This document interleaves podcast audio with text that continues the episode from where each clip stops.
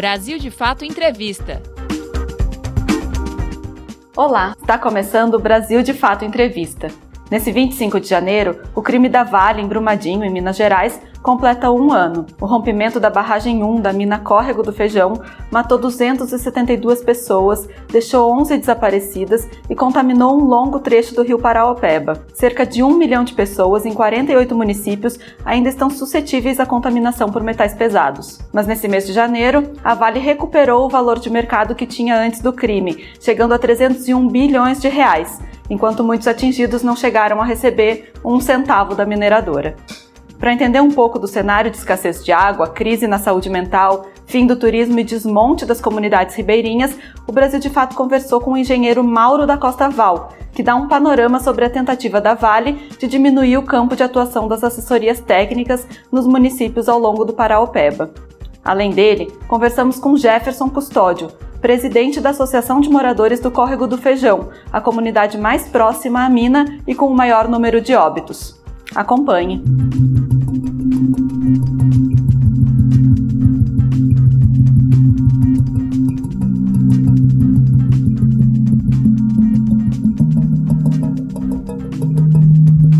Por que a Vale é responsável pela reparação socioambiental do crime? Você começa escutando Mauro da Costa Val, engenheiro e mestre em saneamento e águas naturais. O que ocorre? A, a Vale causou um dano espetacular, inimaginável, 300 mortos, e distribuiu, soltou, liberou no Ribeirão Ferro Carvão e no, no, no Rio Paraupeba entre 15 e 20 mil toneladas de metais pesados, cádmio, chumbo, mercúrio e vários outros, cobalto. A Advocacia Geral do Estado de Minas Gerais, no mesmo dia do crime, do desastre crime, ela entrou com uma, uma ação, um processo, uma ação cautelar de tutela, pegando tutela emergencialmente para a Advocacia Geral, dando todo o direito da Vale tomar conta daquela massa de lama.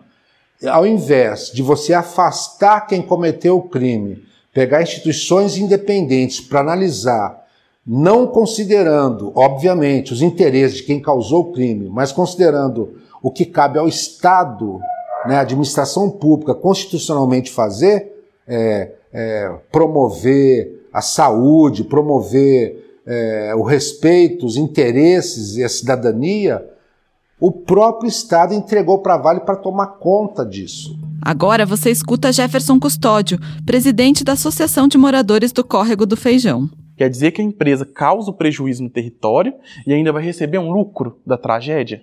Ela vai receber esse lucro, porque ela vai tratar esse minério, ela vai vender ele. E na cava da mina, ela vai jogar o rejeito. O rejeito que a gente não sabe se não tem um estudo de contaminação, não sabe que materiais que tem dentro dele. Aí vai ser jogado direto na cava da mina. Essa cava da mina, por volta de 2010 ou até antes, ela já havia atingido o lençol freático. Então não é uma contaminação que ela vai ser exclusiva de córrego do feijão.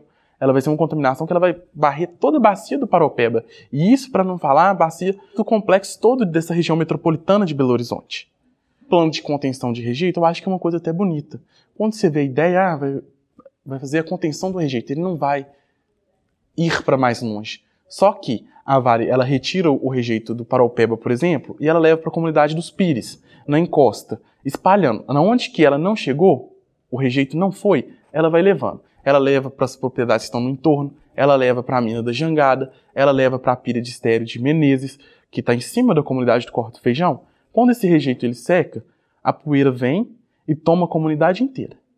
A poeira que é o quê? A poeira da lama, que contém material biológico, que contém minério, que contém vários materiais que eram usados no processo de mineração ao longo de mais de 70 anos e que ficaram armazenados ali, porque rompeu a estrutura da B1, mas também tinha as outras barragens que tinham naquele entorno, que também foram embora, igual para cima da Nova Estância, da onde que é a Nova Estância, tinham mais duas barragens menores, então, tudo isso é material de mineração de 70 anos, que foi descendo até encontrar o rio Paraupeba.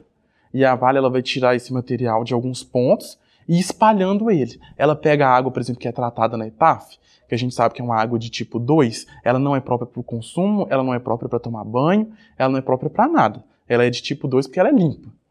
Ela é usada para umectar vias. Só que a, a Vale ela usa ela para aumentar vias que as pessoas passam, que as pessoas andam descalço na rua. E essa água, ela não, você não limita não, até onde que a água vai. Não tem como você limitar até onde que a água vai. Uma vez que ela é jogada na rua, ela vai para hortas, ela vai para dentro da casa dos moradores. E além disso, a Vale vem construindo várias obras de reparação que são de utilidade pública. E essas obras, ela utiliza a água da ETAF. Porque é isso que a Vale repassou, que ela usa a água da ETAF nas suas obras. Então ela está levando a contaminação, vou chamar de contaminação porque ainda não tem nenhum estudo mais detalhado. Pelo menos a Vale não passou para nós nenhum órgão público.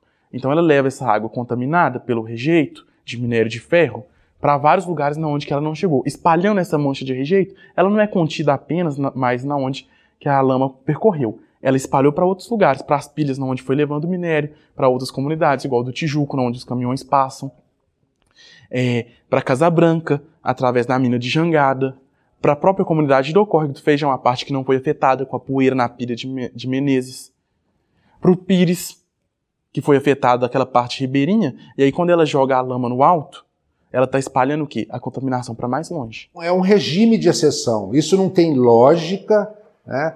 não, não respeita a cidadania, não respeita a biodiversidade. E o que acontece é que agora vai completar um ano desse crime, a única narrativa e o único interesse que está sendo defendido, inclusive, sobretudo, pelo Estado, é o interesse da Vale. O interesse lucrativo dos acionistas da Vale, que em sua maioria são norte-americanos.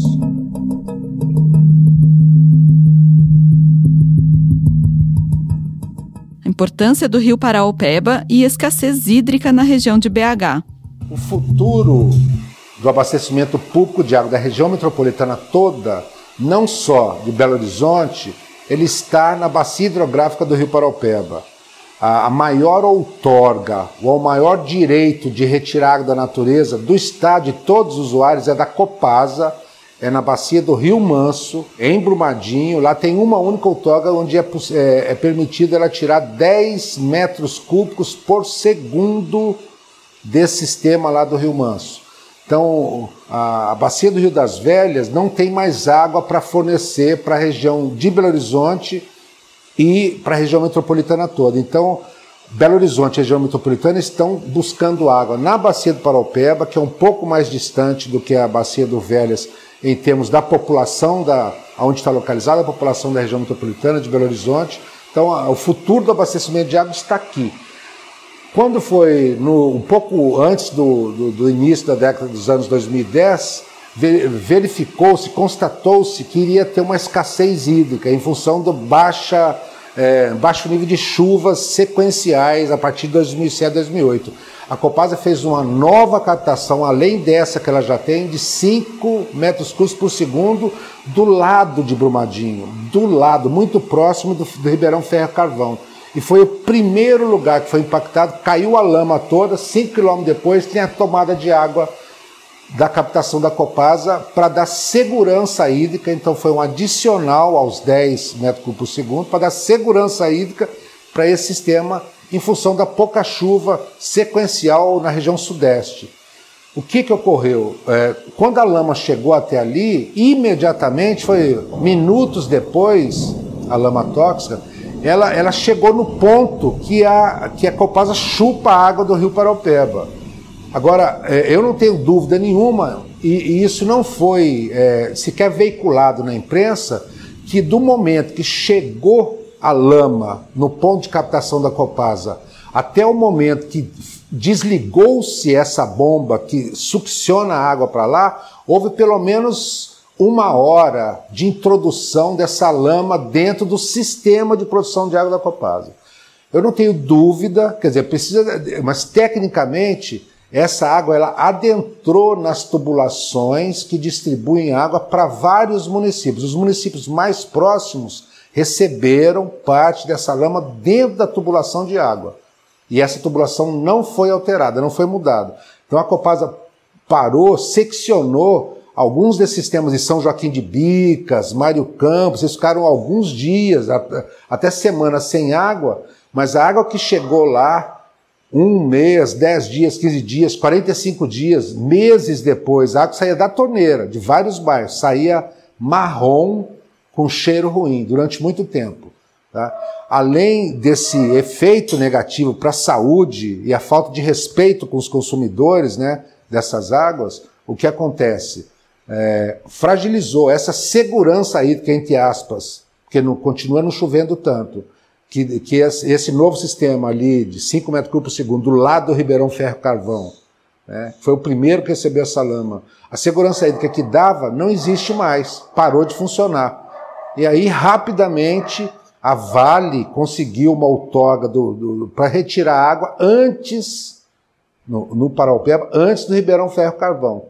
Só que eles entraram sem avisar as pessoas, é, desapropriaram a, a preço na, na, força, começaram a, a, destruir alguns, alguns cenários históricos, muros de igrejas construídos na época é, da escravidão, no século XVIII, século XIX, e um juiz entrou com uma liminar e mandou parar a obra. É, o que acontece? Em relação à água, Belo Horizonte corre o risco de ter racionamento em menos de um ano, não ter água para abastecer a região metropolitana. Não só Belo Horizonte, como a região metropolitana toda. Você está ouvindo a entrevista com Mauro da Costa Val, engenheiro e mestre em saneamento e águas naturais, e com Jefferson Custódio, presidente da Associação de Moradores do Córrego do Feijão. Atuação da Vale e impacto nas comunidades atingidas. Eu achava que com o rompimento da barragem, a atuação da empresa mudaria um pouco, né? Porque a gente já está acostumado em Minas Gerais com uma forma de mineração predatória e a gente acaba achando que é uma coisa normal. A Vale mesmo teve aqui durante 20 anos. Por 20 anos ela explorou essa comunidade. E nesses 20 anos que ela teve aqui, nunca houve um protesto da comunidade contra a Vale. E olha que ao longo desses 20 anos ela provocou vários problemas para a comunidade. Ela diminuiu a quantidade de nascentes quando ela atingiu o lençol freático, ela aumentou a quantidade de poeira com suas detonações, ela abalou as estruturas da casa quando faziam detonações e implosões de minério. É, inclusive muda até a rotina da comunidade, né? porque a gente, por exemplo, sabia que era meio-dia pelo horário que a barra... pelo horário que a Vale fazia detonação dos minérios, né? A gente fala de detonação de minério, mas no caso seria detonação das rochas para chegar mais próximo do minério. E assim, depois do rompimento da barragem, é, não mudou a atuação da empresa. Ela continua mandando e desmandando no território, como se todo o território fosse dela. Ela compra propriedades e aí ela fecha estradas, como se ela fosse dona de estrada. Estrada que é pública, estrada que ladeiam patrimônios históricos. É, ela tira o acesso das pessoas, ela limita até onde as pessoas podem passar, isso sem é, autorização do governo ou qualquer outra coisa. É, a gente tem, por exemplo, o caso da estrada do Cerradão, que era próxima à pousada Nova Estância, que eventualmente quando foi rompido o acesso à nova estância, é, essa estrada ela foi interditada e ela nunca mais, nesses 365 dias, foi aberta. Após esse crime, o que tem que se fazer é constatar cientificamente a quais riscos a biodiversidade e as pessoas estão submetidos. O que eu acho mais preocupante é a falta de informação, a falta de transparência e a falta de informação. A população não está informada. Ela sabe que houve um, um descarga de coisa que faz mal para a saúde, mas ela não tem acesso às análises, aos resultados das análises, né? É, a, a questão de ter metais pesados e eles terem sedimentado e na época da chuva chegar revolver tudo e lançar isso, é como se fosse um novo rompimento. A situação das pessoas é a seguinte: elas perderam seu negócio, todas elas trabalhavam muito de várias comunidades com turismo, economia rural, né, economia de subsistência e vendas das redondezas. Elas não estão podendo produzir, mesmo que a gente chegar à conclusão de que não há contaminação, o que eu acho muito difícil, ninguém compra mais os produtos dessas pessoas, da área rural, por exemplo. Né? E o local que tinha turismo, mesmo com o turismo ainda incipiente e pouco organizado, não está recebendo mais turistas. Então, o que ocorre é que elas estão sem amparo, não receberam ajuda e o mais é, surpreendente é que o próprio Tribunal de Justiça não está fazendo justiça do jeito que se espera, né? porque as pessoas foram prejudicadas. é, muito prejudicados nos seus modos de vida, na sua cultura. Os únicos interlocutores que chegam até essas pessoas hoje são interlocutores representantes da Vale. Não há ninguém da Secretaria de Estado da Saúde que vá lá para fazer análise, para orientar, né? É, é, de saneamento, não há de desenvolvimento social, de apoio, né? nenhum tipo de apoio o Estado está dando a essas pessoas. As indenizações nessa tragédia de Brumadinho elas são pequenas. Elas são pequenas, elas não têm caráter punitivo. Para Vale isso não é nada, porque ela está pagando a indenização, mas os lucros dela são superiores, ela sai em superávit trimestral, enquanto a comunidade está o quê? Prejudicada, enquanto as indenizações são baixíssimas. Porque enquanto a Vale não for punida, tragédias igual Mariana e Brumadinho vão se repetir. Não houve prisão. Existem falhas no judiciário que um estudante simples entenderia, porque quando essa barragem rompeu, deveria ter sido decretada a prisão do presidente da empresa, não de engenheiro. Porque começa da diretoria para cima, porque é uma cadeia, é hierarquia. Lá em cima tinha conivência com quem estava aqui embaixo. E o tempo todo o poder judiciário se fez omisso a essa situação e não cumpriu seu papel, que é garantir que as leis sejam cumpridas. E por isso que a Vale tem poder. Porque além dela deter o capital, ela tem a conivência de quem está lá em cima, quem está no poder. Assessorias técnicas e conivência do poder público com a Vale. As assessorias elas têm o objetivo de reduzir essa simetria de poder de influenciar nas decisões. A Vale, com todo esse dinheiro que ela tem, né, ela contrata técnicos do maior gabarito, advogados e tal. E ela é, nem Mariana, lá no início do, do, do crime de Mariana, é, a Vale se reunia para discutir dano, valor de dano com alguns agricultores, por exemplo, o agricultor ia ele e a esposa dele sentado na mesa, sem ter acesso à informação, a conhecimento, e a Vale com 10 advogados. Então, nesse, nesse momento é que, que verificou, o Ministério Público e Justiça Estadual verificou que era importantíssima a assessoria técnica para reduzir a simetria de poderio, de barganha, né, é, nesse processo de negociação de reparação integral dos danos. O que está acontecendo? É, nós esperávamos, é, em fevereiro, março, o próprio juiz da sexta vara da Fazenda Pública, ele queria é, colocar assessoria técnica em 45 dias. Né? Em reunião em março, eu tenho gravado que ele queria em 45 dias que a assessoria técnica tivesse reduzindo essa assimetria e orientando. Né? Esse é o papel principal da, da assessoria, orientando a valoração dos danos, danos individuais, danos coletivos, né? para poder é, formalizar o desejo e, a, e, os direitos humanos, direitos ambientais, socioambientais dos atingidos e atingidas. Qual não foi a nossa surpresa que nós esperávamos que isso já tivesse em campo junho, julho do ano passado. Esse processo de negociação política, de alguma maneira, levou o Tribunal de Justiça a não tomar essa decisão. E até hoje a assessoria técnica, até é, a próxima reunião, audiência judicial, vai ser apenas em 5 de fevereiro. Quer dizer, vai demorar mais de um ano somente a Vale atuando e os atingidos sem ter sequer a orientação de um único advogado ou de, ou de ter exames de sangue, exames da água, saber qual é a condição das águas. Aparentemente existe essa relação de conivência com a Vale, com medo da perca da arrecadação minerária do Estado, talvez. É, essa situação não estaria se repetindo. Porque em Mariana a gente pensou, Mariana não vai acontecer mais. E aconteceu em Brumadinho. E de uma forma pior. Claro que não tem como comparar uma tragédia com a outra, seria um anacronismo temporal comparar uma tragédia com a outra, mas é, a perda humana em Brumadinho, ela afeta milhares de pessoas. Né? Não afeta um grupo restrito, ela afeta milhares. E também tem a, o dano ambiental, que é um dano que a gente vai sofrer ao longo de 50, 70, 80 anos, e que sabe se recuperar. A gente está vivendo um regime de exceção nesse caso sabe? Porque a Vale dominou completamente os órgãos públicos em Minas Gerais, não só do executivo, mas como que um tribunal de justiça se reúne durante quase um ano e não toma uma decisão a favor de uma compensação, de uma indenização justa para os atingidos. O juiz ele recebe é, a, os argumentos da Vale, né?